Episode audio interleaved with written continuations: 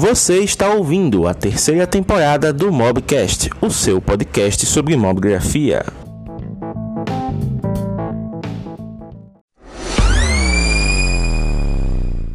Tiago, meu amigo, seja muito bem-vindo. O tema de hoje, né, que é quanto cobrar pelo seu trabalho, foi uma proposta sua lá no grupo do Telegram. E eu queria que você contextualizasse aqui nossos espectadores e ouvintes, né, principalmente para a galera do podcast, como foi que surgiu a ideia de trabalhar esse tema com a comunidade. Fala pessoal, boa noite para quem está assistindo agora ao vivo, boa noite para quem está no, no, podcast, ou bom dia, boa tarde, né? então, pessoal, é, o, esse tema eu fui pensado depois de eu ter conversado com uma pessoa né, que, que é daqui da cidade, estava querendo começar na fotografia, e ela falou para mim a seguinte, a seguinte frase: Eu quero começar a trabalhar, mas eu não sei quanto cobrar de fato pelas minhas fotos. E aí eu lancei uma enquete lá no grupo do Mob Grafando, né, com várias opções, e metade das pessoas que votaram tiveram a mesma dúvida que ela. Né? Quer começar a trabalhar na área, mas não sabe quanto cobrar.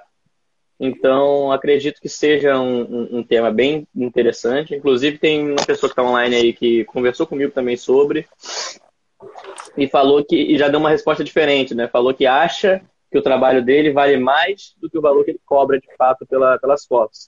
Então, assim, já tenho certeza que vai ser algo que vai, uma conversa que vai ser bastante produtiva para mim, para o James e principalmente para quem está com essas dúvidas aí. Vai ser uma conversa produtiva para todos, né? Porque aqui ninguém é dono da verdade, a gente aprende também com a colaboração da galera que surge nos comentários, que surge né, nesses feedbacks. E só para dar um, uma, uma visão melhor né, para todo mundo, o Tiago fez a seguinte pergunta lá no grupo do Telegram, né? Com relação ao preço do serviço oferecido por vocês, qual é a melhor opção que descreve? Né? Então, no caso, essa opção que foi uma das mais votadas.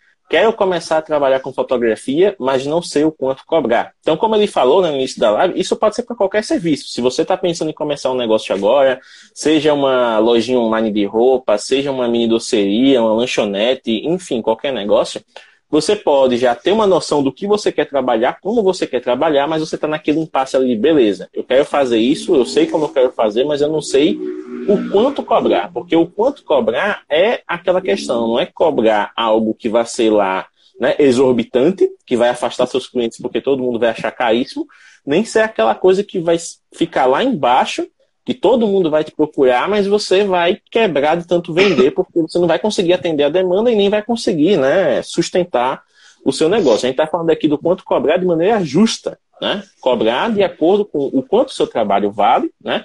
E o quanto você precisa para mantê-lo. E aí, no caso, tem a segunda opção, que é a cobra de um valor baixo, pois tem o receio de não fechar nenhum trabalho. Isso é uma realidade que acontece muito também, a gente vai comentar isso ao longo da live. Cobra um valor proporcional ao que eu entrego e estou satisfeito por enquanto. Eu respondi esse caso, né? Por enquanto eu estou satisfeito com o que eu estou cobrando, mas 2021 está chegando, geralmente, né? Aquele período de reajuste das ferramentas e tudo mais, aí você já começa a pensar no preço do serviço também tem que ser reajustado.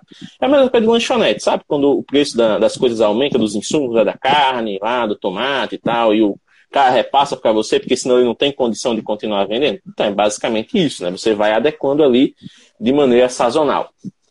Tem a outra opção, que é cobra um valor proporcional ao que eu entrego, mas eu gostaria de aumentar o lucro. Isso é válido também, né? Muita gente pode olhar assim e dizer, nossa, que mercenário está querendo aumentar o lucro, mas gente, o lucro para uma empresa ele é algo vital, porque é o lucro que permite a expansão.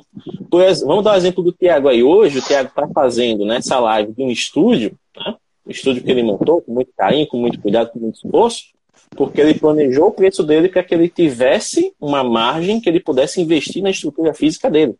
Então, o lucro nessa nossa, o patrão vai enricar, vai encher o bolso e vai comprar uma BMW. O lucro para a empresa é estrutural. Então, ele pode servir para expansão física, ele pode servir para aquisição de uma nova ferramenta, né, que no caso do fotógrafo pode ser uma câmera nova, pode ser uma lente, pode ser um software novo. Às vezes o cara está no Adobe Lightroom piratão por vida e aí, finalmente, ele consegue a assinatura original. Olha só que bacana. Você diz, poxa, mas negócio do original. Meu filho, assinar a ferramenta original é um caminho sem volta, porque você fica numa paz de espírito enorme. Sabe o que é você chegar ali? Eita, saiu update, saiu atualização. Você vai, faz atualização tranquilo. Não tem aquela dor de cabeça de baixar a versão nova, arranjar um crack que funciona, aquele crack vai dar pau no seu PC. Enfim, coisas e coisas que acontecem quando você recorre aos meios alternativos.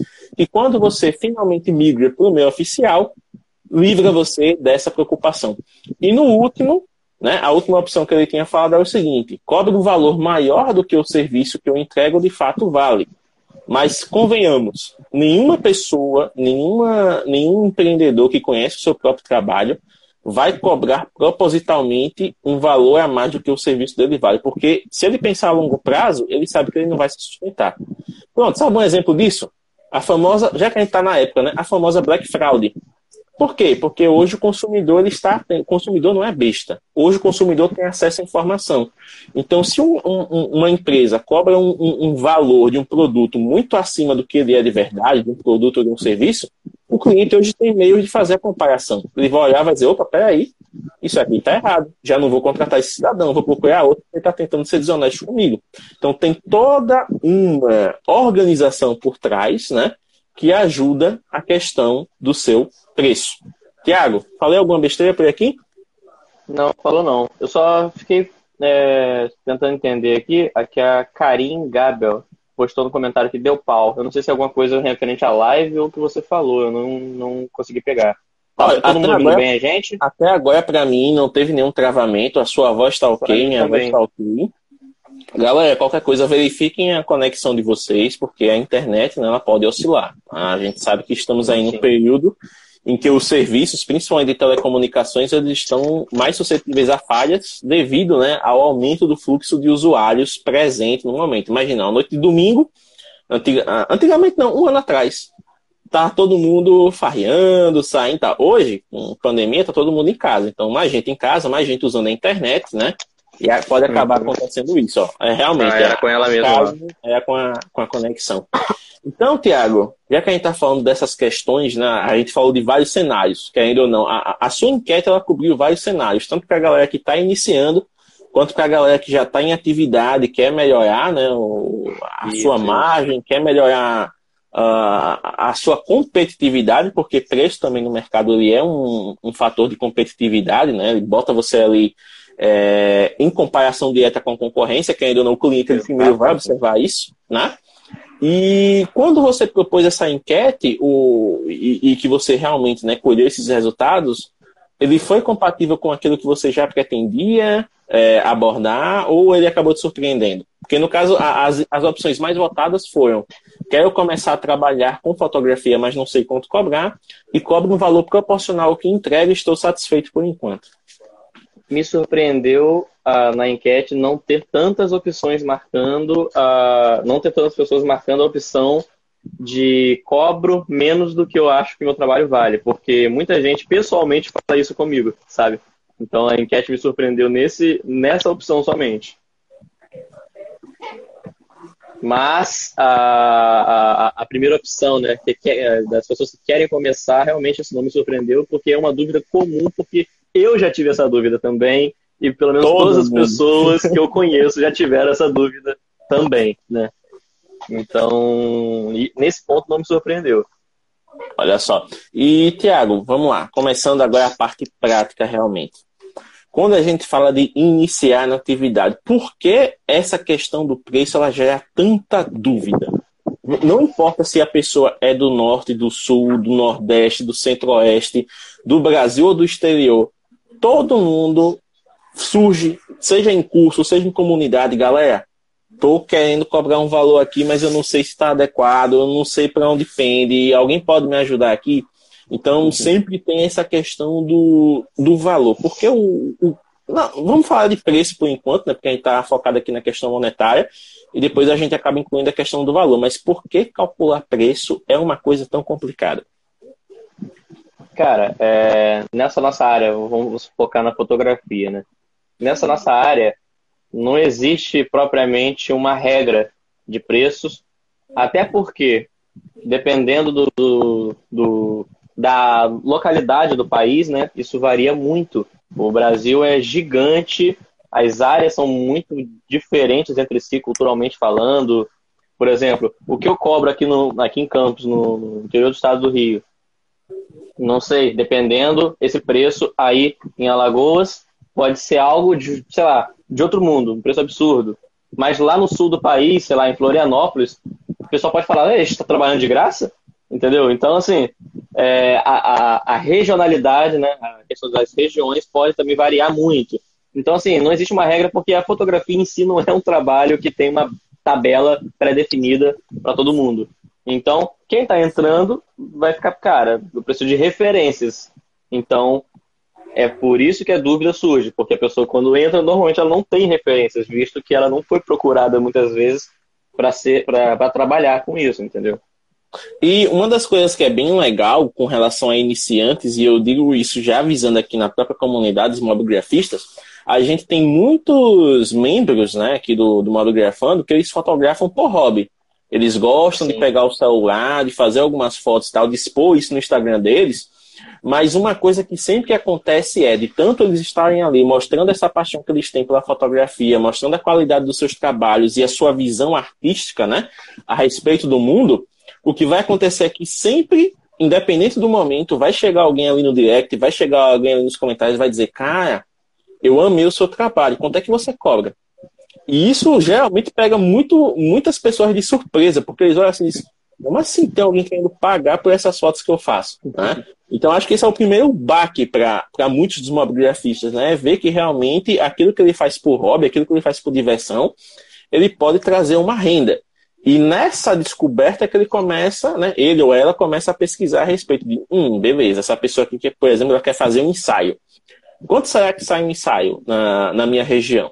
E por ela ser amadora, por ela não ter o contato assim com, com fotógrafos, né, ou com pessoas que trabalham na área, ela fica naquela dúvida, né, de, olha, sei lá, eu vou eu vou perguntar pro cara, mas o cara não vai querer abrir o jogo para mim, porque é um negócio lá da empresa dele e ele não vai falar o preço, ele vai me esculhambar, vai me xingar e tal.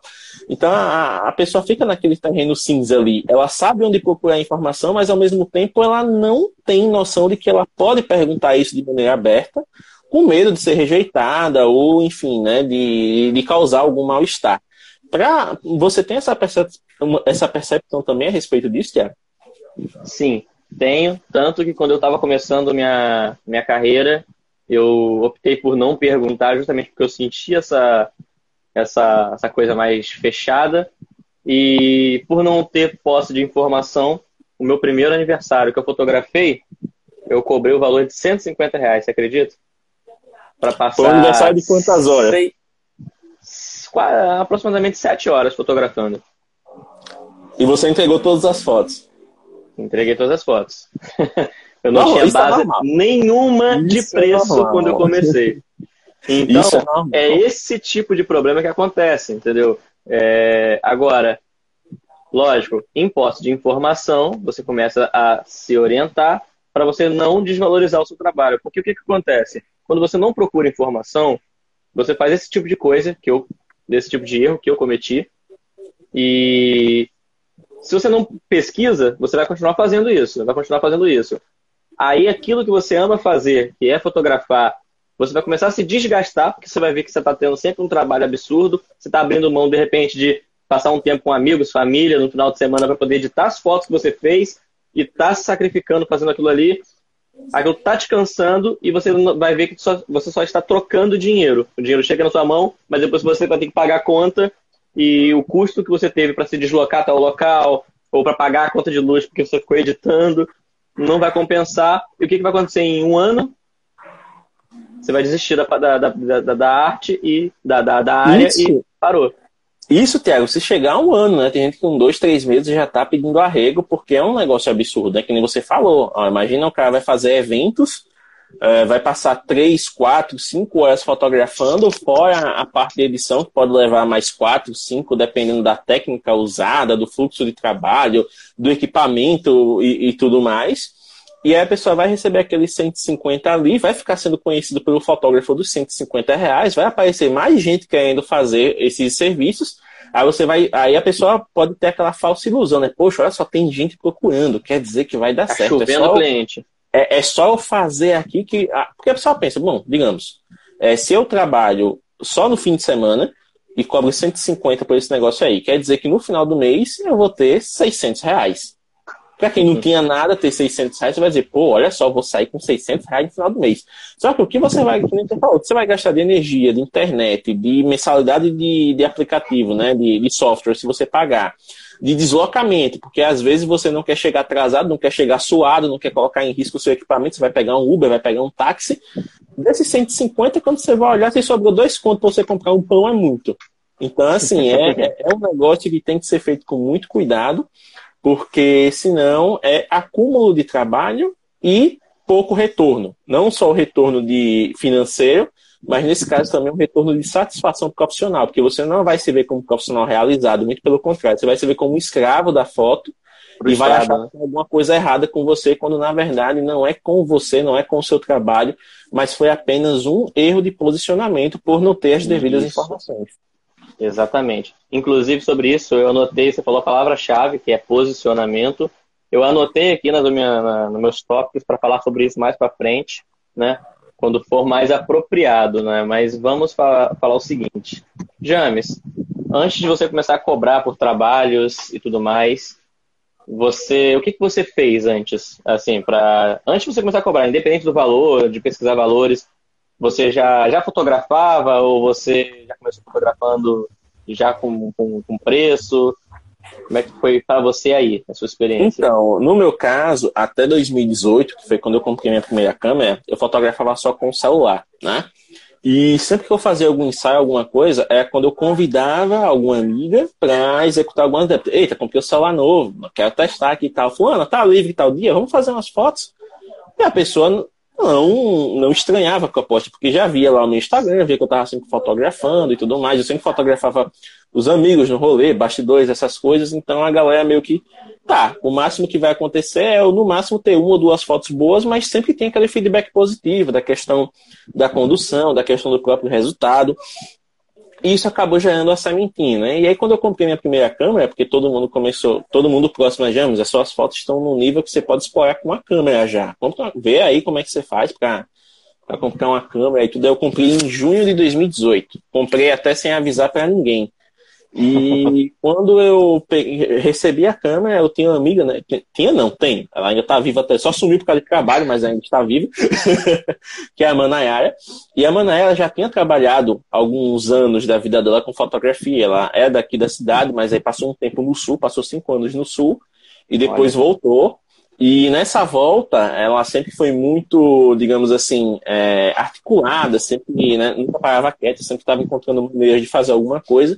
E ela comprou uma câmera e fotografou alguns eventos. Então, meio que a minha referência de fotografia era ela. Bom, ela já trabalhou com isso, então eu vou começar a consultar, porque também não tinha contato com outros fotógrafos nem da cidade, nem da região. E eu começava a perguntar, olha, com relação a valor, tal, como é que você costuma cobrar e tudo mais. E ela foi me dando algumas dicas, mas aí eu vi que, olha, para mim não vai servir, porque ela trabalhava com eventos, sabe? Aniversário, casamento, essas uhum. coisas. E geralmente esse tipo de evento é uma dinâmica muito diferente, né? É uma dinâmica já de pacote, já são algumas coisas que você oferece a mais, já é uma outra dedicação. Que para ensaio, se você oferecesse do mesmo jeito, a pessoa ia olhar e dizer: você tá maluco? Você vai me cobrar tudo isso por algumas fotos? Porque o cliente é assim, né? Porque ele ensaio na maioria das vezes, é algumas fotos que ele vai postar na rede social e acabou. É, é, é, é a mentalidade que ele vem até conversar com você, né? O uhum. seu trabalho como profissional também é explicar o seu trabalho, mostrar quais são os benefícios que ele vai receber e tudo mais. E eu resolvi fazer um curso. Né? Eu digo, bom, já que eu, tô, já que eu vou gastar dinheiro mesmo com isso aqui, já que eu gastei dinheiro com a câmera, eu vou dar um jeito de poder pagá-la usando ela. E de tanto procurar, eu acabei encontrando na época o Vitamina V, né, que é o curso dos irmãos Vanassa, que eu, eu acabei escolhendo disso. ele justamente porque ele não era só um curso ensinando a fotografar, ele era um curso mais mercadológico, né? Ele era voltado justamente para essa questão de mercado, posicionamento. Aí eu digo, bom, eu vou fazer o caminho oposto da galera. Galera, né, geralmente quando começa, vai lá, não, quero aprender a usar a câmera, eu quero a ISO, velocidade do obturador, uhum. diafragma, como fazer as fotos lá de paisagem, de retrato. Não, eu fui para o mercado. Eu quis me aventurar logo numa parte que não é para ver se realmente era aquilo que eu ia querer fazer. Bacana. E aí eu descobri que dava para vender foto, que dava para fazer os trabalhos vendendo por foto. para mim foi, foi o estalo assim que me deixou mais leve, por quê? Porque geralmente, quando você vai em estúdio de fotografia, que é a referência que as pessoas têm, pode ser aquele estúdiozinho local, né, que faz as fotos 3x4. Mas você tem uma quantidade X de fotos que você paga por ela. Né? Geralmente é assim, ah, vou fazer aqui uma foto 3x4, são 12 fotos por tantos reais. Ah, vou fazer uma foto aqui para um pôster, para uma, uma capa de livro. Não, são tantas fotos. Você vai usar aqui nosso estúdio, aí vai ter o, o aluguel do espaço e tal, vai ser tanto. E como eu fazia ensaio externo e estava começando, eu digo, não, vamos tentar fazer um valor aqui. E eu tinha até comentado na época com a Manayara, é, quando eu estava só com o celular, eu digo, Manayara, você acha que se eu cobrasse, por exemplo, sete reais por foto, estaria condizente? Ela meio que deu de ombros assim, né? Ela disse, você acha que a sua foto vale sete reais? Aí eu fiquei pensando naquilo, sabe? Porque, beleza, é, eu tava com celular, né? Era um negócio mais ou menos livre de, de, compromisso e tal. Se eu pegasse um trabalho e fizesse, eu ganhava um dinheirinho ali e estava ok. Mas para profissional, não rolava. Por quê? Porque ia acabar acontecendo isso que você falou, de você trabalhar muito e ganhando pouco. E desde que eu entrei, né, quando eu comecei a anunciar meu trabalho como fotógrafo, eu coloquei assim, olha, eu não vou querer cobrar nada exorbitante, mas também eu não vou querer trabalhar de graça, eu vou querer fazer o mínimo para que seja justo tanto para mim quanto para outra parte. E aí eu decidi começar a vender os trabalhos por foto para ver até onde ia. Então eu fiz o primeiro trabalho para uma cliente que me contratou, é, e inclusive nessa época eu consegui até vender um, uma revista né? Aquele, aqueles fotolivros, que na época eu tinha conhecido ainda imagem e tal, e aí eu consegui vender uma, um fotolivro, foi bem interessante. Não foi um, trabalho que foi um grande retorno, mas também não trabalhei de graça. Foi um trabalho que deu para ter uma noção legal se o que eu, eu me propus a cobrar ia ter interesse. E teve, e foi um trabalho muito bacana, muito significativo, e a partir daí outros clientes começaram a chegar. Né? E nisso, eu comecei a, a meio que solidificar nessa questão. Ah, todo mundo aqui trabalha com pacote. Eu vou me diferenciar nisso, eu vou vender por foto. Então eu sou uma das é. poucas pessoas na cidade que trabalha vendendo por foto, né? Porque às vezes você vai olhar, você vê alguns fotógrafos assim, principalmente vocês que seguem fotógrafos na internet, vocês nunca veem o preço normal deles, vocês só veem oferta. Você só vem lá, ah, olha, promoção aqui, 20% de desconto, oferta especial, 30%, Black Friday, 50%. Aí que você vai ter uma noção do, de mais ou menos quanto ele cobra. Mas ninguém divulga assim abertamente tabelas de preço, ninguém divulga assim abertamente, olha, se você vender dessa forma, você pode fazer upgrades para ir atraindo o cliente, para ele contratar mais coisas. Então, na minha cabeça, tem que fazer sentido. O cliente quer a foto, então eu vou fazer ali, pacotinho, um pacote, que não é pacote, na verdade, eu vou vender por foto, porque quanto mais fotos ele quiser, mais eu vou ganhar. E é aquela coisa, nesse caso, tudo fica condicionado ao meu trabalho. O cliente vem diz, ah, eu tô querendo aqui 10 fotos para postar na rede social tal. Ele acaba levando 25, 30. Por quê? Porque o meu trabalho, eu sei que o meu trabalho é capaz disso. Eu sei que eu consigo conquistar o cliente, fazer ele entender que aquelas fotos ali daquele momento, elas não são simplesmente fotos para compartilhar em rede social. Elas são fotos que vão realmente eternizar um momento da vida dele ou dela que eles estavam muito felizes. Então, a partir daí começou a surgir casal. Aí eu comecei a fazer ensaio de casal, comecei a fazer pré-wedding. Aí a galera, eita, vai fazer casamento. Eu sempre bati o pé, não faço casamento. Aí você diz, pô, James, você é maluco, casamento é que mais dá dinheiro, você faz casamento, um, evento que você faz no mês, você já ganha um dinheiro bom tal. Mas a mesma remuneração que você ganha é equivalente em trabalho. Sabe, o trabalho que você tem no casamento é um trabalho muito maior e muito mais estressante. Para quem está começando, não dá. Porque, primeiro, eu tenho uma câmera, eu tenho apenas uma lente extra, eu tenho apenas duas baterias. Não dá conta para fazer um casamento. Não dá conta mesmo. E eu sozinho, não dá. Ah, mas você tem um flash? Tenho, tenho um flash com quatro pilhas. Você acha que isso dá para um casamento? Never. Um fotógrafo de casamento tem pelo menos dois corpos de câmera, três ou quatro lentes que ele vai usar para captar ali os momentos diferentes. Se ele já for um fotógrafo mais esperto, ele vai ter um ou dois assistentes, onde um vai cobrir com fotos e outro vai cobrir com iluminação. Se ele for mais experiente ainda, ele vai ter um filmmaker que vai trabalhar junto, não vai ter nem aquele negócio, eita, é fulano do vídeo e é fulano da foto, não, já é tudo da mesma equipe. Porque os caras já trabalham uhum. em sincronia, nenhum atrapalha o outro, já faz aquele negócio ali todo legal. E isso, minha gente, essa logística dá trabalho, né? O cara tem que ter pelo menos uns seis cartões ali, ó. Né? Uns seis cartões SD ali no, no grau já. para não dar problema, para precisar trocar, ele troca ali rapidinho, já, já faz o backup, acabar o evento, já faz o backup, já passa para um, um HD externo, qualquer coisa ali.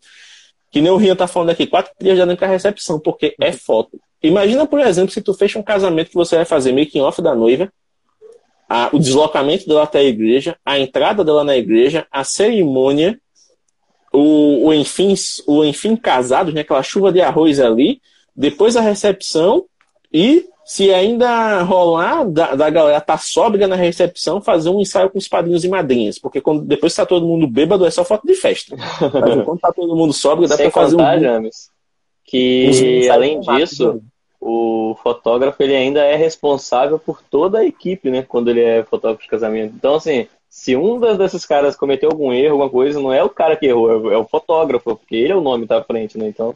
Exatamente. Então, É assim, uma, uma coisa que a gente tem que ter noção, principalmente quando é iniciante, é saber do nosso limite. Não é porque a gente está ansioso para experimentar, que quer saber se vai dar certo ou não, que vai topar. assim, Opa, casamento, não, faço de boa, faço sozinho. Porque o que, é que vai acontecer? Quando você faz um ensaio, se der algum problema, sei lá, o tempo fechou, começou a chover, a, a noiva, a noiva, a cliente passou mal, precisou cancelar, não, tranquilo, a gente pode marcar para um outro dia. Agora, assim, nesse outro dia tem que rolar tudo certinho para que né, não tenha problema. A pessoa vai dizer, não, tranquilo, tá ótimo, vamos remarcar. Vai remarcar um casamento porque sua bateria acabou, porque seu cartão deu pau, porque você tropeçou no meio lá da, da igreja e derrubou a decoração. Não rola, pô. Não rola. Não rola. Então, assim, a, a estratégia para quem está começando e quer entrar na área de casamento é ser assistente. Porque você vai arranjar alguém que já trabalha ali, olha, eu me disponho aqui para trabalhar como seu assistente. A pessoa, pô, mas você fotografa já? Olha, eu, eu tô começando, eu ainda não tenho noção de nada, mas não tem problema, eu carrego o seu equipamento. Eu fico ajudando na luz, mas eu quero, eu quero aprender como é que funciona a dinâmica. Isso é válido. Por quê? Porque você mostra o interesse em trabalhar, né? Você mostra o interesse em aprender e você mostra que você não vai ser um empecilho para o profissional, porque, como o Thiago falou, o cara é o responsável por toda a equipe. Se você ficar lá com cara de besta aqui assim, é, com refletor e olhando pro casamento, nossa, se eu tivesse com a câmera, eu ia fazer a foto ali, assim, aí vai e perde lá o momento e tal, é o cara que vai ser responsabilizado. Então tem que ter a proatividade e tem que ter também o senso né, de interesse. É, é- é uma coisa que acontece muito. Então, para quem está iniciando, geralmente é mais fácil começar com ensaio, obviamente, porque você chama um amigo, chama um familiar e tal, e você vai ali, né, de- desenvolvendo o seu senso de direção. Fotografar produtos, porque se você estiver no ambiente controlado, você pode usar várias luzes ali, pode compor da maneira que você quiser, com calma, criar um portfólio, mas é aquela coisa, né? O preço, o preço, o valor financeiro, ele tem que ser compatível com o que você está oferecendo. Então, no meu caso, a- o meu foco é oferecer experiências fotográficas em ensaios. Por isso que, para mim, fotografar, vender por foto funciona, porque eu foco no ensaio. Sabe, eu tenho uma logística já. Eu marco, ah, a pessoa entrou em contato comigo. Ah, quero saber se você tem data, tal. Geralmente, entendo, o Tiago deve passar muito por isso também. Quando você é profissional, as pessoas não vão mandar mensagem para você, vão dizer assim: Nossa, eu vi o seu trabalho no Instagram, eu acho maravilhoso como você trabalha a luz, como você trabalha as suas cores. Eu acho você um exemplo de profissional. Quanto é que você cobra para fazer? Minha... Não, ela vai chegar assim: Oi, Fulano, vi seu trabalho no Instagram, quanto é? Ela nem vai te dar detalhe nem nada, ela só vai dizer assim: quanto é? Aí você vai chegar com todo o seu tato e vai dizer, ô, beleza. Então, como eu trabalho com ensaios, eu já digo, ó, chega uma pessoa aqui. Ô, fulano, tudo bem? Então, é, o ensaio que você quer fazer é um ensaio para você ou você quer dar esse ensaio de presente para alguém? A pessoa vai dizer, ah, não, o ensaio é para mim. Ah, beleza, você já teve experiência com ensaio antes? Não, nunca tive. Bacana, então já vou fazer um checklistzinho ali. Por quê? Porque as pessoas que nunca fizeram ensaio, eu tenho um material gratuito, que inclusive, né, vocês já viram no ano 2 de Mobigrafando, que é o material de fotogenia, que eu criei em conjunto com o próprio Tiago, teve a ajuda do Giovanni, do Hangar, teve lá a Caroline Lins e tudo mais. E eu envio esse material. Você vai dizer, poxa, o cara fez um material sobre fotogenia, olha lá, já é um diferencial que nenhum outro fotógrafo tem. Aí vai dizer, ah, você quer fazer a, a fotografia externa ou você já tem um local específico que você quer, porque às vezes o cliente quer fazer a foto na casa dele, quer fazer a foto no hotel e tal. Então, assim, isso é bom de você saber antes, porque a partir daí você já vai conseguir colocar tudo isso na, no pacote, né? Se você trabalha com pacote, para poder oferecer. No meu caso, como eu trabalho com foto, o que foi que eu fiz? para ter uma garantia de que o cliente realmente ele quer fazer o ensaio, eu simplesmente tenho um, um pacote que eu chamo de pacote sinal. É 10 fotos por um valor X. Ou seja, o cliente paga por isso. Aí eu sei, ó, essas 10 fotos eu sei que ele quer garantido. A partir daí eu vou fazer o meu trabalho e as fotos que eles quiserem adicionais vão sair por um valor Y. Eu posso até dar um desconto mediante a quantidade. Porém, eu já tenho que ter noção do meu valor inicial. Porque o meu valor inicial, por exemplo, para mim hoje não vale a pena sair de casa por menos de 200 reais para trabalhar. Para mim, não vale a pena. Porque tem muita gente, né, Tiago, que começa a dizer, ah, eu vou fazer aqui 50 fotos por 100 reais e aí entrego um álbum 20 por 20, ou, então ainda entrego, o que é mais comum, ainda entrego 20 fotos reveladas. Me, me apresenta vai, essa pessoa aí que eu quero fazer um ensaio com ela agora. Quando você vai fazer a conta ali, o cara não paga nem a. não paga nem o Uber para deslocar. Tá pagando para trabalhar. Ô, James, eu te perguntei sobre, sobre isso, porque comigo foi o seguinte: antes de eu começar a cobrar por ensaios ou pesquisar sobre, o que, que eu fiz? Eu primeiro comecei a fotografar por hobby, como você falou. É, era uma fotografia, eu fazia os convites, eu fazia os convites e tudo mais. E comecei, comecei a, a fazer ensaio de amiga, depois é, as fotos começaram a, a, a, a ficar bem. Como é que posso dizer? Tem uma boa repercussão. Então, outras pessoas me procuraram perguntando como é que seria a questão de ensaio. Eu não me sentia pronto ainda para fotografar, é, cobrando. Então, assim, uma dica que eu dou para quem está querendo entrar na área e não sabe quanto cobrar primeiro domine o básico, domine o básico da sua fotografia. Por quê? Você precisa ter uma noção realmente de, de direção de modelo, porque se a pessoa que você te contratar for uma pessoa mais, sei lá, tímida, por exemplo, ela não vai ter uma, uma desenvoltura que uma modelo tem. Ela vai ficar esperando a sua orientação do que fazer. E se você não dominar, por exemplo, a direção de modelo, você também não souber como ela deve se portar na frente da câmera para que a foto fique bacana, Vão ficar duas pessoas paradas, uma olhando para a cara da outra, e vai gerar um momento constrangedor, sendo que a pessoa está te pagando para você não fazer um trabalho. Entende?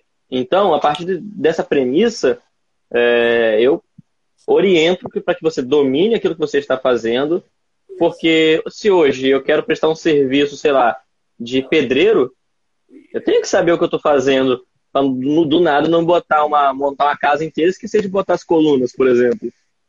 Entendeu? Então, assim, eu tenho que saber o que eu estou fazendo antes de eu começar a cobrar por aquilo. O que já me falou. Então, se você quer entrar numa área de casamento, se ofereça para ser um assistente de iluminação, por exemplo, ou, ou para ajudar a carregar os equipamentos e, e, e, ver de perto as coisas, como é que funciona. Se ofereça, mas sendo útil, né, para que você não seja só um, um, um mais uma pessoa para aquele cara né, se preocupar. Então, é, antes de você começar a cobrar de fato, primeiro para, pensa, veja se você já está confia, é, confiante né, e confortável daquilo que você faz, para que você não tenha problemas durante o um ensaio pago, certo? Foi pelo menos assim que eu fiz o meu caminho e deu certo para mim dessa forma. Acredito que possa dar para vocês também. Lógico, Ótimo. isso depende da necessidade de cada um, né? Tem gente que às vezes está numa situação que fala, cara, mas eu não estou trabalhando, as contas estão vindo, então eu preciso trabalhar. Beleza. São situações e situações. Eu estou dizendo num ambiente controlado, onde eu tinha meu trabalho fixo, então eu tive a oportunidade de fazer dessa forma. Cada um e tem as suas necessidades, né? E uma outra coisa, né, Tiago? Até nesse cenário onde você precisa do dinheiro para pagar as contas e tal, é importante você saber o quanto cobrar, porque se vai acontecer o que a gente falou. Você às vezes vai achar que vai ter um dinheiro ali no final do mês por estar fazendo aqueles trabalhos, mas que ele vai sair escoando pelas coisas que você não calculou. Sim, sim. Né? Você é o que eu, eu ia falar, inclusive, sobre isso. Perder na revela. Nesse caso, nesse exemplo que eu dei do, do cara que cobra lá os 100 por não sei tantas fotos e ainda manda as fotos reveladas, cara vai perder o dinheiro imprimindo as fotos, porque ele não vai ter uma impressora em casa, ele vai ter que ir no estúdio, vai ter que mandar revelar. Aí isso já é um outro deslocamento, né? Já é uma outra coisa. Quando ele vai olhar, tipo, não vai, ter, não vai sobrar quase nada. Então isso é, isso é que é a parte perigosa, né? Do você achar que vai lucrar, do você achar que vai ganhar, e quando chegar ali no, no realmente para valer, você não tem dinheiro nenhum em mãos, por quê? Porque ele né, foi escoado. Então, até tinha visto um post interessante hoje que eu devia ter salvo, cara. Que é com relação. Um exemplo clássico. É exemplo de lanchonete. Você chega assim e vê lá, por exemplo, uma, uma sandubaria lançou um sanduíche de 25 reais. Aí você diz, puta merda, bicho, 25 reais para um sanduíche é caro pra caramba. Mas aí, o que é que você pensa como consumidor? Pô, sanduíche é o quê? É pão, hambúrguer, salada, os ingredientes ali que tiver e os molinhos. Não tem para que ser 25 reais. Sabe que pro cara da lanchonete, é tudo isso, mais os impostos, mais o aluguel, se ele pagar o aluguel do estabelecimento, mais o salário dos colaboradores, mais o lucro que ele tem que ter para poder viver, porque ele não trabalha de graça, né? Ele tem o salário do lucro, né? Aquela coisa. Existe uma coisa chamada prolabore, né? Para quem já é familiarizado com a, com a administração, que o prolabore é o salário do empreendedor. É o salário do patrão, digamos assim. Ele pega todo o lucro ali, tira as despesas, tal, no lucro bruto, foi tanto. Faturamento, lucro bruto, tal, ele vai, né? Tira as despesas, paga todo mundo, tal, e ele tem que tirar o prolabore para ele, que é o salário dele, e a margem de lucro é para reinvestir na empresa. Então tem toda uma coisa aí. E quando, e quando a gente está falando aqui de começar na fotografia, a gente espera que você, né? A gente está falando você, porque estamos fazendo essa live aqui para a comunidade, que você se torne profissional. E essa questão do se tornar profissional é ter o CNPJ bonitinho, pagar os impostos, né, gerar nota fiscal e tudo mais. Porque se você é contratado por uma empresa, uma empresa não vai contratar um profissional que não gera nota fiscal. Porque senão é, acaba entrando em questão de sonegação e tal, ela não quer ter, e não, ela não quer ter esse problema. É porque, beleza, você receber é uma coisa. Mas como é que eles vão comprovar lá, se não tiver nota fiscal, que eles tiraram aquele valor do caixa para pagar o seu serviço? Né? Para a pessoa física, não. Para a pessoa física, a pessoa pode não exigir nada. Ela chegou, gostou do seu serviço, pagou, foi embora, está feliz da vida. Mas para a empresa, se você quer trabalhar com empresas, você tem que ser capaz de gerar nota fiscal. E isso vem a partir né, da formalização com o CNPJ. Tiago, a gente está falando aqui de um, de um cenário, meio que nós vivemos um cenário parecido. A gente tem outra atividade que nos mantém, a fotografia ela é complemento.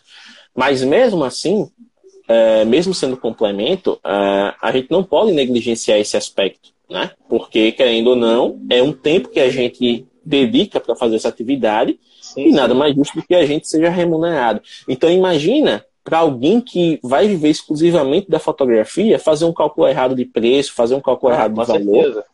E aí vai se não apenas vai se frustrar pessoalmente, mas vai quebrar o negócio, porque não vai conseguir se manter, não vai conseguir né, evoluir. Então isso é, muito, aí, isso é muito importante, né, ele ter esse alicerce inicial para poder realmente dar os primeiros passos de maneira correta. Exato. E aí é que eu quero chegar nesse ponto, porque a gente está aqui falando nesse, nesse, durante esse bom tempo sobre a pessoa tem que realmente saber fazer esse cálculo e tal. Só que agora vamos fazer o seguinte: como foi comigo para eu achar o meu preço? Uhum. Né? Vamos na parte mais prática que eu, que eu imagino que a galera esteja esperando. Sim, sim.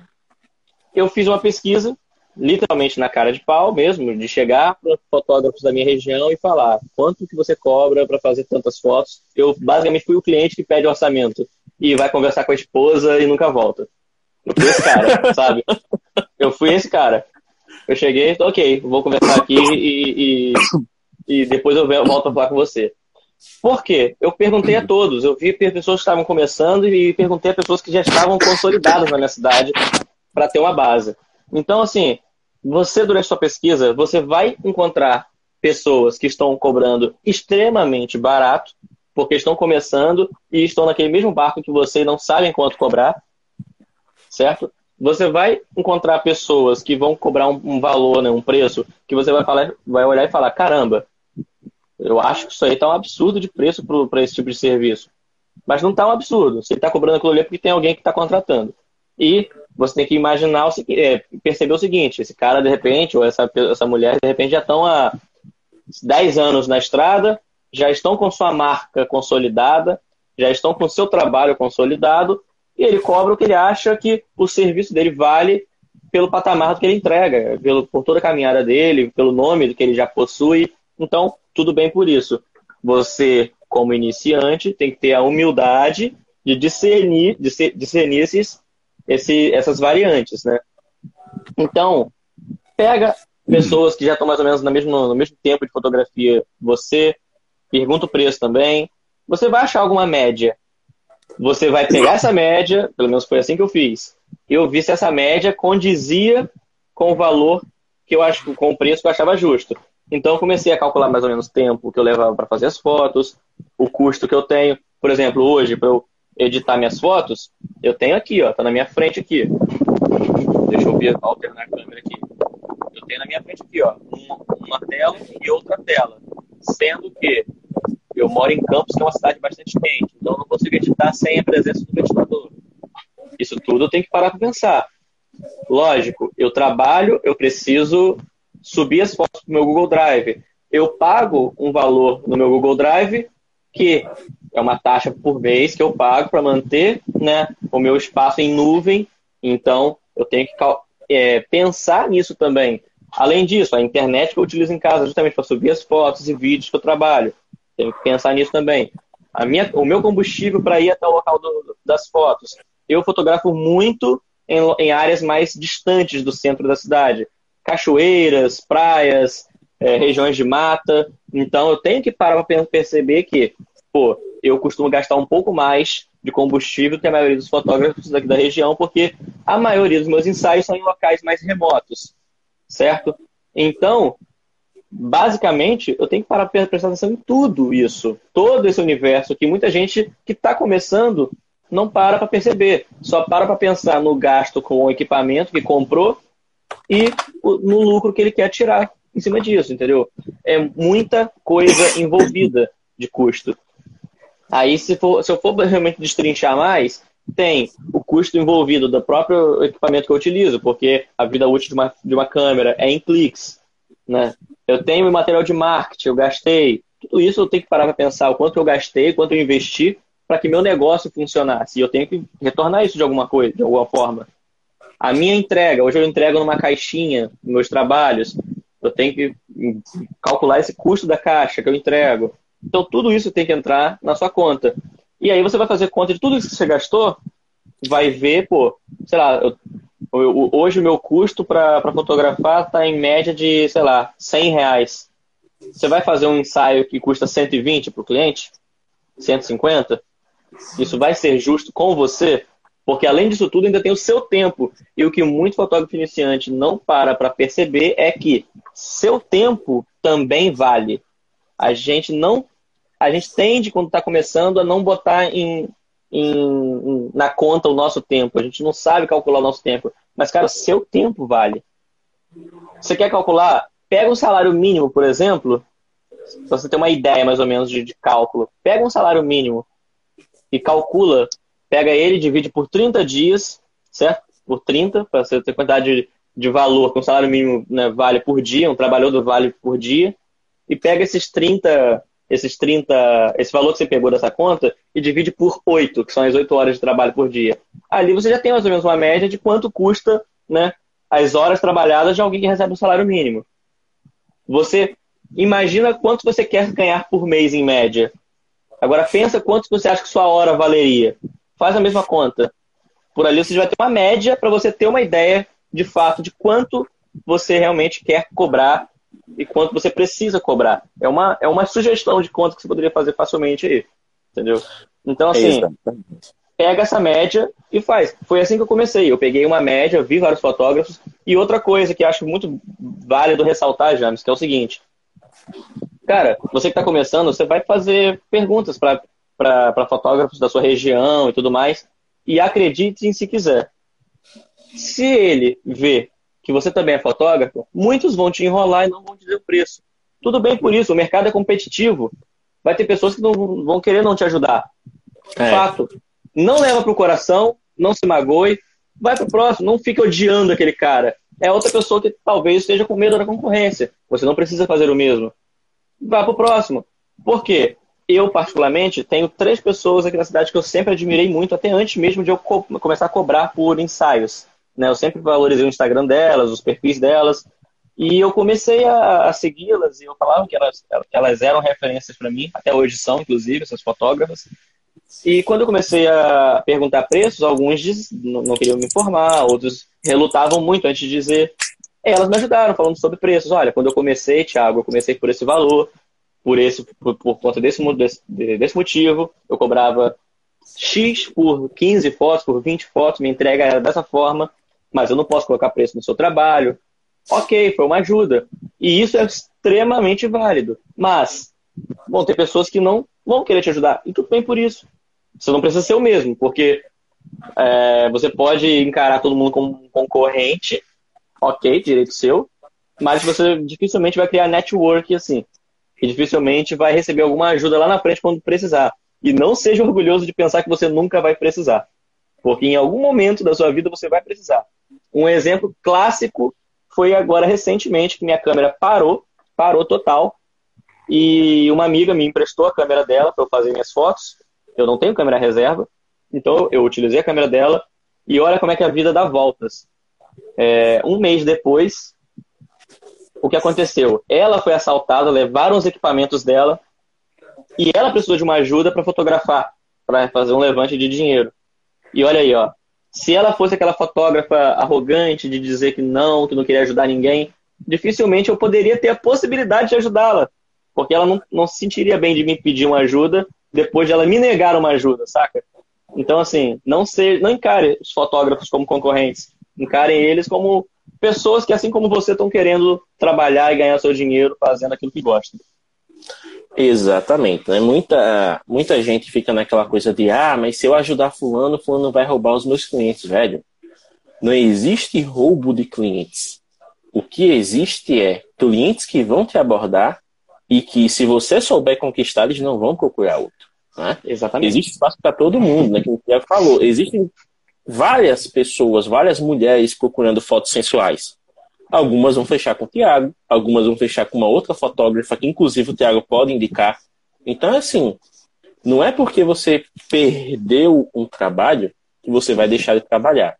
Não é porque você ajudou um outro profissional que você vai se afundar. Que, mais uma vez, você pode trabalhar num formato recluso, onde você nega ajuda para todo mundo e só quer saber do seu, ou você pode trabalhar no formato de parceiro, onde você vai ajudar quando puder e quando precisar também vai ser ajudado. Porque o que é que pode acontecer? A gente deu o exemplo de casamento. Mas digamos que você é um fotógrafo de. você quer entrar na área de ensaios. Você pode ver né, a, a, os fotógrafos que trabalham com ensaios na sua região e fazer a mesma coisa. Olha, no seu próximo eu sou fotógrafo iniciante, tá? no seu próximo trabalho eu posso ir como seu assistente? Eu ajudo com alguma coisa que você precisar. Não, não chega assim, eu faço o que você quiser. Não, já chega com uma proposta. Eu vi que você faz muito ensaio externo, eu posso te ajudar com uma roupa da modelo, né? Porque tem muito fotógrafo que faz aqueles cliques esvoaçantes, né? Às vezes ele tem que subir em algum local, tá? ele precisa de uma ajuda. Então você vai lá, se propõe a ser assistente. Ou então você mostra lá, é, ah, eu tenho uma câmera também, eu posso ajudar fazendo seus bastidores. Ou então posso pegar o seu celular e fazer os stories para você, para você ter material para sua rede social. Então faz uma proposta para poder ajudar né? Não chega só pedindo, porque também tem aquela coisa, quem chega só para sugar não é bem visto. Né? Por isso que muitos fotógrafos às vezes relutam, porque eles já tiveram péssimas experiências com pessoas que só foram sugar deles. Então seja útil Perfeito. de uma maneira que também você possa ser ajudado. Né? É, é, aquela coisa, parceria, a gente já tem umas três ou quatro lives, né, Tiago? A gente sempre fala isso. Isso. Parceria exato. é ganho recíproco. Né? As duas partes têm que sair ganhando. Você, no caso, quer sair ganhando com uma experiência, e a pessoa que você admira, que você quer acompanhar o trabalho, ela vai ganhar com a ajuda que você vai fornecer. Ah, James, eu quero trabalhar com produto, quero trabalhar com comida, mas eu não tenho experiência. Cara, você não vai sempre em lanchonete, não vai sempre em restaurante, sempre não pede no delivery. Pediu lá a comida no delivery que você gosta, monta um espaço na sua mesa da cozinha em algum lugar, monta uma textura bacana, uma luz legal e fotografa faz os cliques. Né? Uma coisa que pode acontecer e que acontece é muito mais comum do que vocês pensam é você ter ali um estabelecimento que ele aparenta ser bacana, mas ele não tem um, um material legal disponível. Tipo, ele tem um, uma estrutura física bacana, tem um perfil ali na rede social que alimenta, mas ele não tem bons conteúdos. Então você ali nos testes, tá, uma hora você acaba, eita, recebi esse lanche aqui, gostei da foto que eu fiz, compartilhei na minha rede social. Marcou o estabelecimento, o estabelecimento vai olhar assim, caramba, velho, que foto bacana, eu queria ter isso para mim. Isso pode gerar uma parceria. Ah, James, eu não sei quanto cobrar, velho. Eu não me sinto à vontade de cobrar da empresa. E você falou dessa questão aí da nota fiscal, eu não gero nota fiscal. Propõe uma permuta. A coisa mais simples que tem. Você pega, olha, eu vou fazer as fotos para o seu estabelecimento, vou fazer uns stories para as suas redes sociais. você me dá um volte aí para consumir um valor no mês. Tipo, você não está trabalhando de graça, você, tá, você está trabalhando, pegando experiência e ao mesmo tempo usufruindo de algo que você gosta. E você está trabalhando com o estabelecimento que você ali, né, sempre pede, que você sempre consome, que você leva família, os amigos, enfim. E outra coisa, se você for ainda mais esperto, esse voucher que você pegou, você pode, inclusive, de repente, é, colocar ele incluso em algum trabalho, alguma coisa do tipo, olha, um ensaio, ensaio no estabelecimento tal, caso o estabelecimento tenha uma estética bacana. Por exemplo, aqui na minha cidade tem alguns estabelecimentos que têm uma estética mais retrô. Então você pode usar o, conversando com o estabelecimento, é, utilizar a lanchonete como cenário de fato do seu ensaio Isso. e você ainda proporcionar um lanche ao final do ensaio para sua cliente. Pois é, exatamente. Então, você pode unir o útil ao agradável. Isso é muito importante de você pensar nos pormenores. Então, como o Tiago falou, essa estratégia da média é excelente. Né? Por quê? Porque se você conseguir fotógrafos abertos a lhe dizer o preço, você vai ter uma base boa. Você pode ligar, né? E se passar como cliente para pedir o orçamento. E uma outra coisa também, que essa eu tática eu aprendi. né? Essa tática eu aprendi que se você, por exemplo, você faz ali e tal, você pesquisou tudo, mas todos os estabelecimentos são tipo estabelecimentos de longa data, já tem quatro, cinco anos, o cara já tem uma carreira consolidada, você iniciante ali está com medo, faz o seguinte, faz a média e cobra no máximo uns 20% abaixo disso. Por quê? Você vai estar tá cobrando um preço que não é pau a pau com quem já tem anos de mercado, mas que também não é tão barato a ponto de desvalorizar o seu trabalho. Você vai conseguir ter uma margem boa ali para conseguir né, ofertar os seus primeiros serviços. E as pessoas vão dizer, bom, a galera vai olhar e vai dizer, bom, fulano cobra tanto, já é um estúdio legal, fulano é iniciante, está cobrando tanto, está compatível. Entende? A questão não é ser muito barato ou muito caro. A questão é ser compatível. Compatível pelo seu trabalho e compatível para o que o cliente está procurando. Essa é a máxima. Tem uma outra ainda, Tiago, se eu não me engano, e tem essa questão da média, tem a questão do você cobrar por foto, e tem a questão também de você, por exemplo, é, fazer essa questão da permuta ou parceria. Né? Então, são três abordagens que você pode fazer para conseguir colocar o seu trabalho. Até teve um comentário engraçado aqui do, do Paz Brasil, né? Que ele tinha dito o seguinte: Ah, eu já vi no Instagram aqui, estava aparecendo para mim ofertas tal, é 20 fotos por 159 reais. Muito provavelmente é uma oferta. A pessoa não trabalha isso o ano todo, a pessoa não trabalha isso regularmente. Pode ser que ela esteja fazendo a Black Friday, às vezes é um, um, um pacote isca que a gente chama, né? A trazer as pessoas para elas acabarem comprando fotos extras depois. Mas vamos nesse exemplo aqui. Eu fiz o cálculo aqui rapidinho.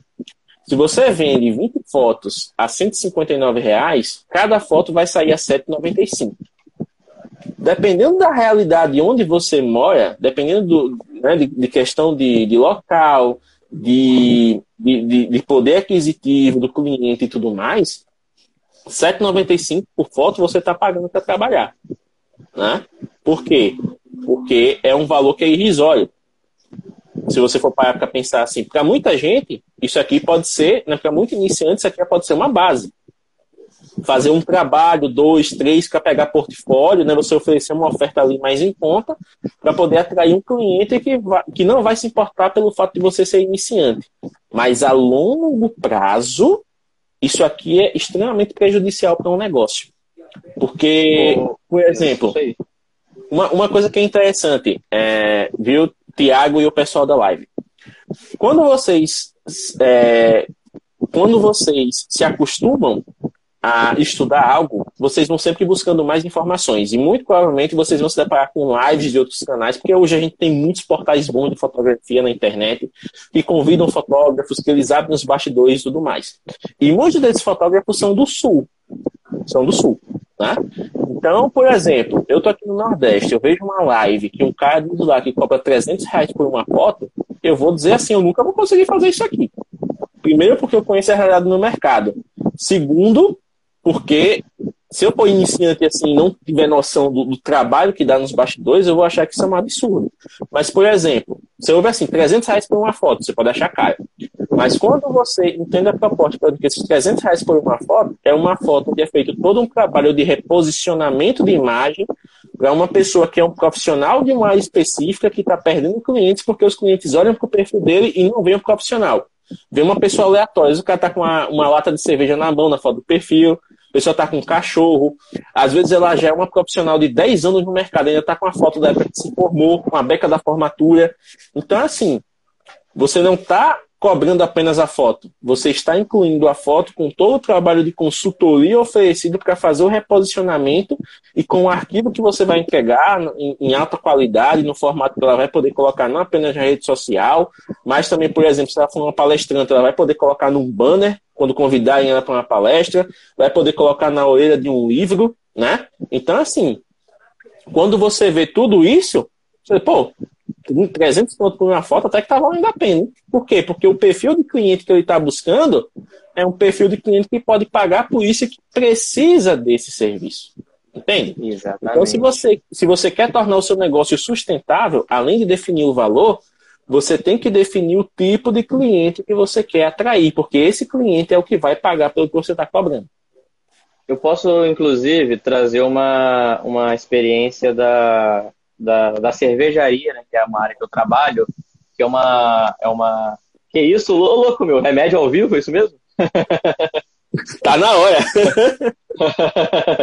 Mas vamos lá, eu posso trazer uma experiência da, da cervejaria, que é uma área que eu trabalho já há quatro, quatro para cinco anos, né?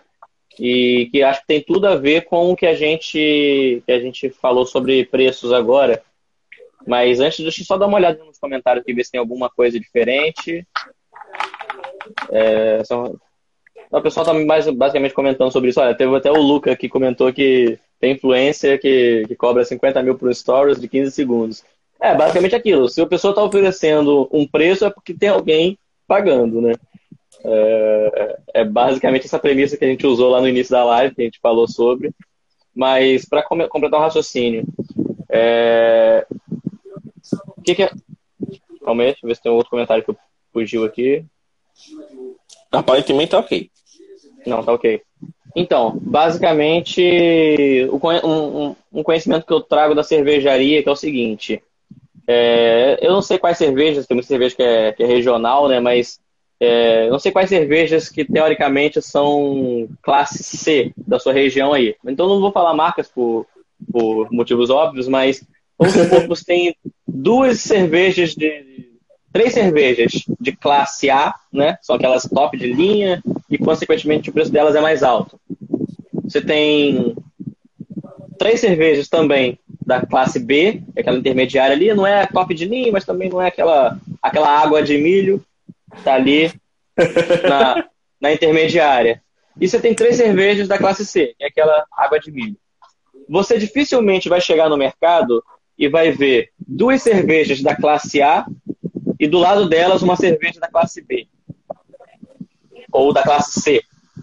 Você sempre vai ver normalmente as três posicionadas de forma lado a lado na, na gôndola do mercado lá. Por quê? Os próprios é, o, o, o, próprio promotor da, da, da, daquela empresa, né, da empresa X, não vai querer que a cerveja top de linha dele, X, esteja posicionada do lado de duas cervejas que, estão, que são, em teoria, de qualidade inferior. O que, que eu estou querendo dizer com isso? É, o posicionamento do seu trabalho é importante. Você é um fotógrafo iniciante, mas você acredita que seu trabalho vale mais do que aquilo que está cobrando porque você confia na qualidade do seu trabalho, você vê que é algo diferenciado, você tem uma edição bem feita, você estudou edição para isso, mas você está cobrando um preço, o mesmo preço que aquelas duas águas de salsicha estão cobrando, porque estão começando agora e ainda não tem aquela confiança no seu trabalho. Então estão cobrando um preço que desvaloriza o seu trabalho. Você vai pegar o seu trabalho, colocar o preço exatamente igual, ou seja, vai colocar na mesma prateleira dessas duas, você sem perceber está desvalorizando o seu trabalho. Porque quando o cliente vier perguntar preços, ele vai ter uma média. Provavelmente ele já, já perguntou outros fotógrafos. E se você cobra um valor muito barato em relação a, a outros profissionais, ele vai desconfiar. Ele vai achar que o seu não está na mesma prateleira daqueles que ele perguntou antes.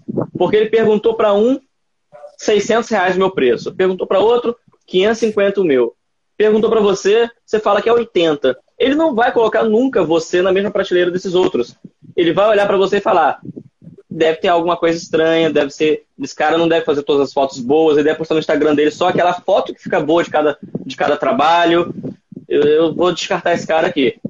Entendeu? É isso, é esse o olhar que eu vejo.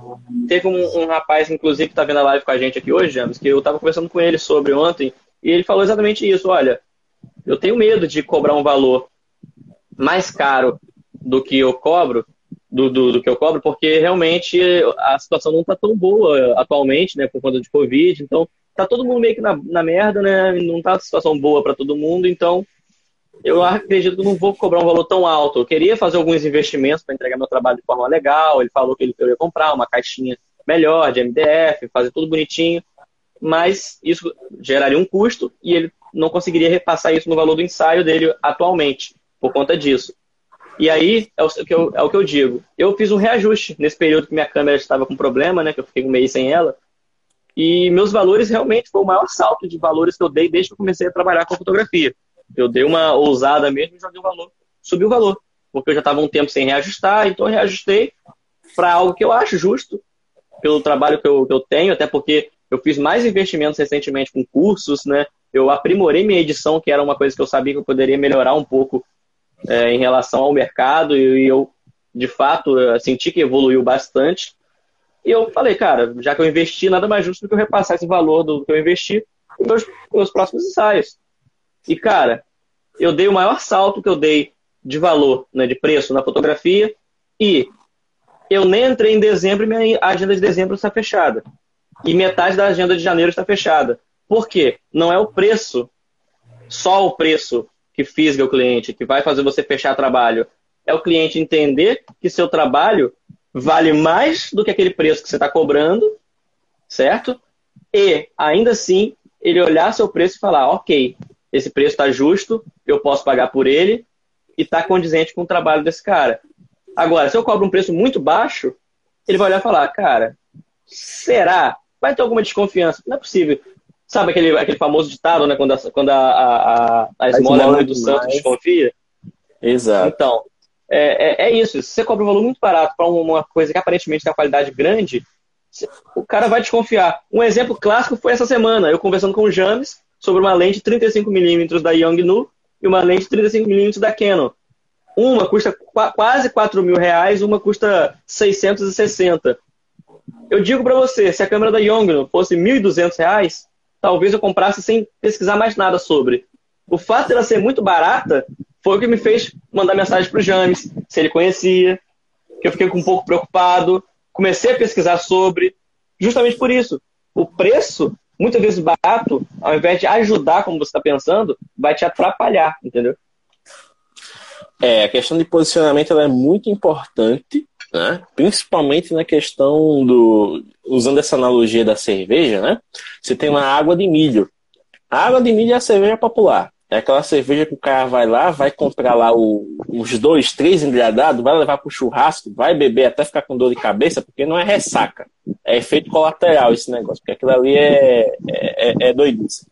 Mas enfim, é o tipo de cliente que é aquele cliente que ele não tá nem aí pra qualidade. Ele vai comprar pela. É barato? Eu vou comprar de muita que eu vou levar para casa, vou beber a semana toda. É, enfim, é, é, é, o tipo de, de coisa que vai ser vendido pela quantidade. Então, por exemplo, você se posiciona nessa linha do, de ser o, o barateiro, você vai ser aquele, aquele profissional que vai ser muito procurado, que as pessoas vão dizer, oh, o bicho faz barato, vou ver lá como é que é.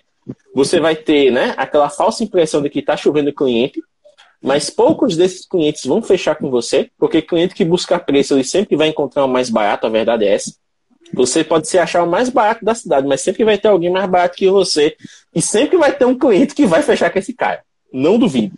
Só que o perigo é que a longo prazo você vai ficar conhecido como o cara barato. Então, quando você tiver noção do seu trabalho, que você vai querer ali reajustar para poder colocar né, todo o investimento que você fez de volta, você vai dizer, ah, não, mas fulano, você cobrava tanto, velho, assim não dá. Ah, sim, não dá. Então, ó, desculpa aí, mas nesse valor não dá para fechar contigo. Ou seja, aquela clientela que você conquistou, ela veio porque você cobrava barato. Ela não estava interessada na sua qualidade. Aí fazendo Exato. analogia com a cerveja intermediária. A cerveja intermediária, ela já é aquela zona de transição ali. É a pessoa que está começando a gostar de cerveja, mas ao mesmo tempo ela, ela fala que no popular não está cagando dinheiro. Então ela quer um negócio de maior qualidade, mas ela não, não vai investir num negócio premium já de cara. Então ela vai experimentar. Então a, a, as pessoas que se posicionam nessa faixa, né, vão encontrar aqueles clientes que eles já têm uma noção melhor de fotografia. Elas já sabem realmente que é um trabalho artístico, ela já sabe que tem toda uma logística envolvida e ela quer pagar o valor justo por isso, certo? Então ela vai chegar, vai ver o seu trabalho, vai dizer, pô, seu trabalho é muito bacana. Às vezes ela vai ter até um, ela vai pode até estar apertada financeiramente, mas ela vai ver tanto valor então ela vai dizer, olha, eu quero pagar o valor do seu serviço. Eu não posso pagar à vista, você parcela. Então ela vai Exato. tentar buscar alternativas para poder pagar o que o seu serviço vale. É aquele cliente que não vai se manifestar com tanta frequência, mas quando se manifestar, você vai ficar no céu, porque é uma pessoa que entende o que você oferece e paga por isso. Ah, James, e a cerveja premium? Seria o quê? Seria, meu amigo, cerveja premium é aquele cliente que seria, digamos, o seu cliente ideal. Sabe o cliente ideal? O cliente ideal é aquele que sabe o que quer e paga por isso. O cara que compra cerveja premium é o cara que entende de cerveja, é o cara que busca ali aquelas versões diferenciadas, né, com um malte de não sei lá o que, com lúpulo não sei lá onde, lúpulo na mistura lá, proporção não sei o que, que já toma uma cerveja artesanal, por exemplo, cerveja artesanal é de 15 a 25 reais a garrafa, dependendo do fornecedor, né? Então, o cara que ele não quer saber de beber a semana toda, ele vai pagar o que for, mas ele vai consumir aquele negócio, ele vai se satisfazer com a experiência. No caso do fotógrafo, a mesma coisa, ele vai chegar assim, fulano, eu quero te contratar. Não, não sei o que, eu não quero saber do seu preço não, eu quero te contratar, fechou. O que você cobrar, eu pago. E geralmente ele vai pagar e vai pagar com gosto, e dependendo, ele vai pegar um serviço extra ali, vai pegar um álbum, vai pegar um, ah, fotos adicionais, enfim, ele vai gostar tanto, ele já sabe o que ele quer. Então ele sabe que você vai ser capaz de entregar aquilo para ele, ele vai pagar o quanto for. Exatamente. Isso a longo prazo é o cliente que você deve ter, né? Porque você, à medida que você for trabalhando, você vai aprendendo a identificar quem são clientes de verdade e quem são aqueles que vão apenas atrapalhar o seu fluxo. Que é o caso lá da, da moça que liga para você e diz: Vou falar com meu marido e nunca volta. Por quê? Porque tem muito desses. A pessoa que diz: Eu volto para falar com você depois, de duas uma ou ela está só pesquisando, porque ela não está fechando só com você. Ela sabe o que quer fazer, mas ela quer fazer no mais em conta. Então ela vai sair pesquisando em todos. Até às vezes quem não é da área, ela quer fazer um ensaio. O cara faz fotografia de produto, mas ela vai falar só para ver se rola um orçamento ali mais barato. Né? Então acontece muito Ô, isso.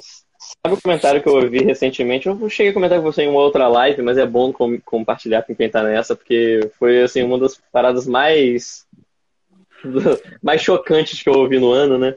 Que foi uma cliente pesquisando orçamento comigo e eu falei o preço. E aí ela mandou a seguinte frase para mim. Ah, sei lá, eu acho que mais de 30 reais eu acho caro no ensaio. É a percepção dela. É a percepção dela. Agora diga o contexto, por que ela achava 30 reais caro, mais que 30 reais caro? Porque ela já fez um ensaio com uma outra fotógrafa que cobrou 30 reais. Entenderam, meus queridos? Então, muitas vezes o cliente ele não chega desmerecendo o seu trabalho porque ele é sacana. Ele chega naquele valor porque ele já teve experiências com aquilo. Infelizmente acontece, né? Não deveria acontecer. E aí, o exemplo mais prático. Mais. Porque eu, obviamente, dei uma stalkeada no perfil da, da, da, da moça, né, para descobrir que fotos eram essas. E ela tinha falado que ela tinha feito um ensaio recentemente por esse valor. E eu fui lá dar uma stalkeada no perfil dela e vi um ensaio feito com uma fotógrafa.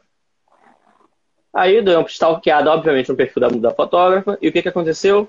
Tem uns três meses para mais ou menos assim depois, ela parou de trabalhar com fotografia, essa pessoa que estava fazendo esses ensaios.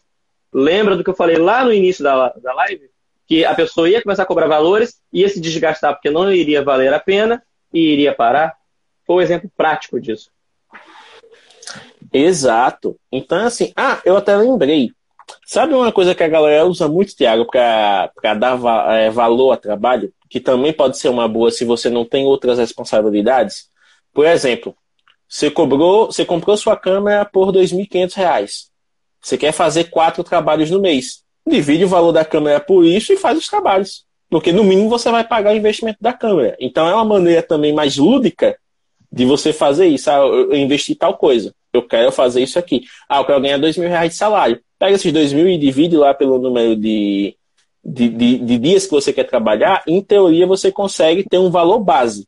Aí sim, você diz, opa, mas No caso, se eu pegar esses dois mil, eu vou ter de salário? Salário não vai ser, né? Porque se você for colocar ali no, né, no, no, na ponta do lápis, aí você vai ter todos os outros custos que a gente falou, né, a respeito de energia, né, de, de internet, de ferramentas que você usa, depreciação do equipamento, são coisas que você vai ajustando, né? Mas se você não tem noção nenhuma, você pode fazer dessa analogia mais simples, né? Então, ah, eu quero ganhar dois mil, eu tenho quatro sábados no mês, eu só quero trabalhar dentro de sábado, cada trabalho que eu fizer no sábado tem que, tem que sair por pelo menos 500 reais. Enfim. Só que o trabalho tem que ser um trabalho bem feito, um trabalho que deixe o cliente satisfeito e que te deixe também satisfeito como profissional, certo? Porque tem acontece muito também das pessoas acabarem pegando trabalhos que elas não se satisfazem simplesmente por ter que fazer, né? É, é uma coisa que acaba acontecendo muito também. Às vezes a pessoa por pegar esse trabalho mais ou menos acaba deixando uma oportunidade ali de pegar um trabalho melhor, mas ela já travou naquele dia, né? Já, enfim, e pode acabar acontecendo isso que o Thiago falou, de se desgastando, ter mais trabalhos ruins do que bons e desistir, né? Deixar o, o bom de seguir, porque ah, isso aqui não dá para mim não, isso aqui é, é só exploração. Mas é uma coisa que todo fotógrafo tem que saber. Tem Exatamente. que ter paciência, Paciência, paciência não é uma virtude para um fotógrafo, paciência é um requisito. Se a pessoa não tiver paciência, não vai para frente nesse negócio. Tem que ter jogo de cintura, principalmente para lidar com o cliente que pede orçamento, porque muitas vezes o cliente vai vir com uma ideia absurda e aí resta você saber como você vai tratá-lo, se você vai ignorar, se você vai dispensar, se você vai educar. Eu, particularmente, prefiro seguir pela linha educacional. Ah, porque eu não sei. Olha, eu não posso te atender nesse momento por causa disso, disso, disso. Mas se você quiser, eu posso indicar um colega, porque às vezes a pessoa está buscando uma área que não é a minha. Mas eu conheço alguém que pode atendê-la, então eu vou lá e indico. Ah, beleza, vou entrar, muito obrigado. Não, nossa, muito educado você. Porque assim, educação não deveria ser um, uma, uma qualidade bônus. Deveria ser o um mínimo. Né? Você pegar, entrar em contato com um profissional, pedir um orçamento, porque ah, pedi um orçamento. Eita, não vai dar para mim. Mas, ó, oh, muito obrigado pela atenção, viu? Eu não vou fechar com você Inclusive, James, é, deixa eu até dar um recado que eu vou aproveitar que o Rian Martins está online aí na live. É, uns 10 minutinhos antes dessa live nossa começar, veio uma pessoa me perguntar se eu fotografava alimento e eu indiquei seu perfil, tá, Rian? Porque não é minha área de atuação, mas é a sua, então fica aí. O James me falou isso e eu lembrei. Não, mas é. Então, existem maneiras que você vai poder usar para contornar. Não é nem contornar, porque contornar é, é, é, meio que empurrar com a barriga. Mas de lidar com as situações realmente. Então, às vezes, por exemplo, para você fechar um cliente, não vai ser na hora. Vai ser assim, eita, meu preço é esse, acabou. Não, às vezes você vai ter que lidar com algumas objeções deles. E, por exemplo, eita, quero saber o preço. Tá, beleza eu tenho noção do preço, mas você trabalha. Como é que você trabalha? Você faz ensaio só pelo dia? Você faz assim amanhã? Porque às vezes a pessoa quer fazer um trabalho um pouco mais diferente, ela quer né, explorar algumas possibilidades, então ela tem que saber de você. Se né, você trabalha dentro desse, dessas diretrizes, se você tem exigências, por exemplo, a respeito de troca de figurino. Se for ensaio, tem exigência a respeito de troca de figurino, né? questão de maquiagem, se você já oferece uma, uma parceira, ou se a pessoa tem que buscar por conta. Então, assim, em muitas das situações, você vai ter que dar um passo a passo da sua metodologia para o cliente para ele sentir firmeza e fechar com você. Então, lembre-se, não é apenas o preço. O preço é importante para você, para que você possa pagar suas contas, possa investir em você mesmo, e para que o cliente possa ter noção do que procurar. Porém, o valor ele é uma parte importante da equação, porque o valor é o que mostra a percepção do seu trabalho a respeito de como você trabalha e do quanto você entrega para o cliente. Porque a entrega não é só as fotos no final do ensaio. A entrega é tudo, desde a primeira abordagem até o dia do trabalho, como você vai conduzir aquilo ali e a maneira como você vai entregar. Né? Então, tudo isso tem que ser considerado. Exatamente, exatamente. É, então, galera, é, antes de com, não sei se vocês, se tem gente aqui que estava nessa nesse grupo dos que estão querendo começar, né?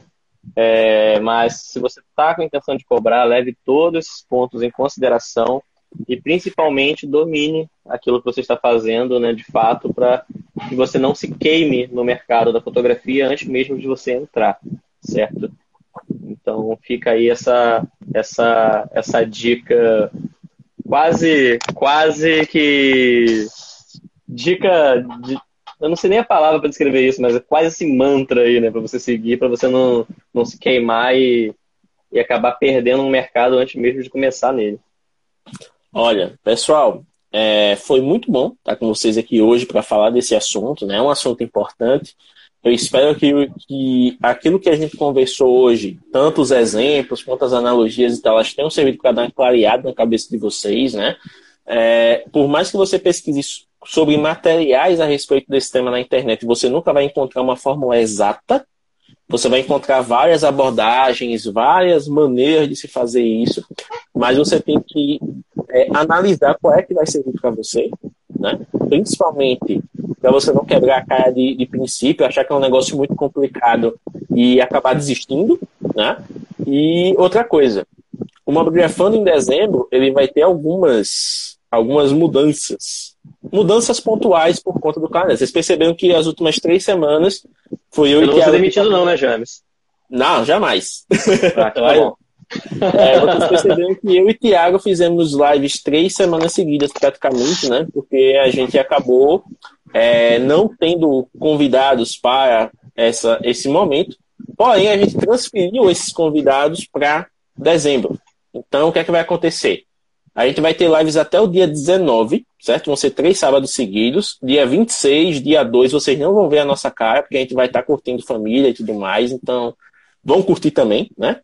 que é Natal e Ano Novo. A gente vai estar tá off, né, para poder também dar uma esparecida, organizar algumas coisas, porque a partir do dia 9, Bob Grafando tá com três aninhos, meu amigo. Aí o, negócio, aí o bicho vai pegar, o negócio vai, né, ser legal. Mas o que, é que vai acontecer? Dia 5 a gente já tem uma live agendada, que não sei se o Lucas está online ainda aqui, mas a gente vai ter a presença do Lucas, que ele é diretor de arte, então a gente vai falar um pouquinho de direção de arte aqui, né, a questão de como a fotografia acaba impactando nessa atividade. E ele é um cara que trabalha numa agência de marketing, né? Trabalha com grandes empresas, é. fez algumas campanhas legais aí. E é uma grafista de longa data, então vai ser uma live muito legal.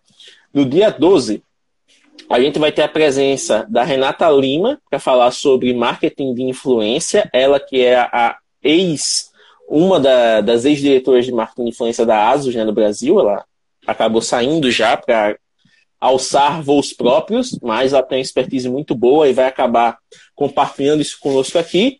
E no dia 19 a gente ainda vai caçar o, o convidado ou convidada, mas vai ser um, um convidado legal para a gente fechar o ano do Mobgrafando com tudo e vocês ficarem felizes e contentes com o conteúdo que está sendo gerado. Então é isso, Tiago. Suas considerações finais para a gente poder se despedir aqui. E desde então já é isso, estou animado para esse mês.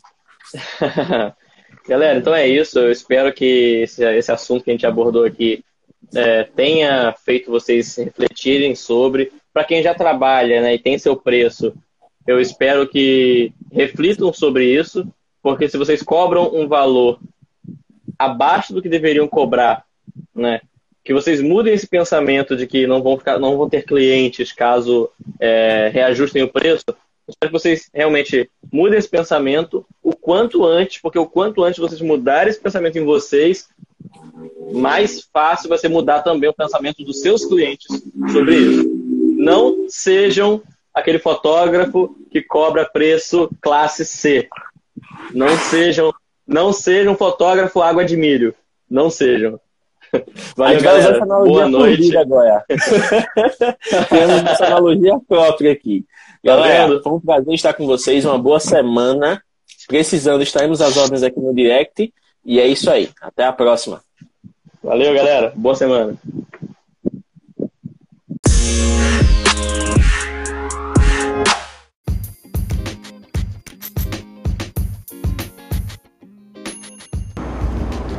Muito obrigado por estar conosco aqui no Mobcast, o seu podcast sobre mobgrafia. Compartilhe este episódio com outras pessoas para que elas possam aprender sobre o tema e envie a sua mensagem de voz para participar dos próximos episódios. Você pode enviar esta mensagem através do Anchor FM, se você usar a plataforma, ou através do nosso grupo oficial no Telegram. Visite o nosso Instagram, instagram.com mobgrafando para saber mais detalhes. Até a próxima e até mais!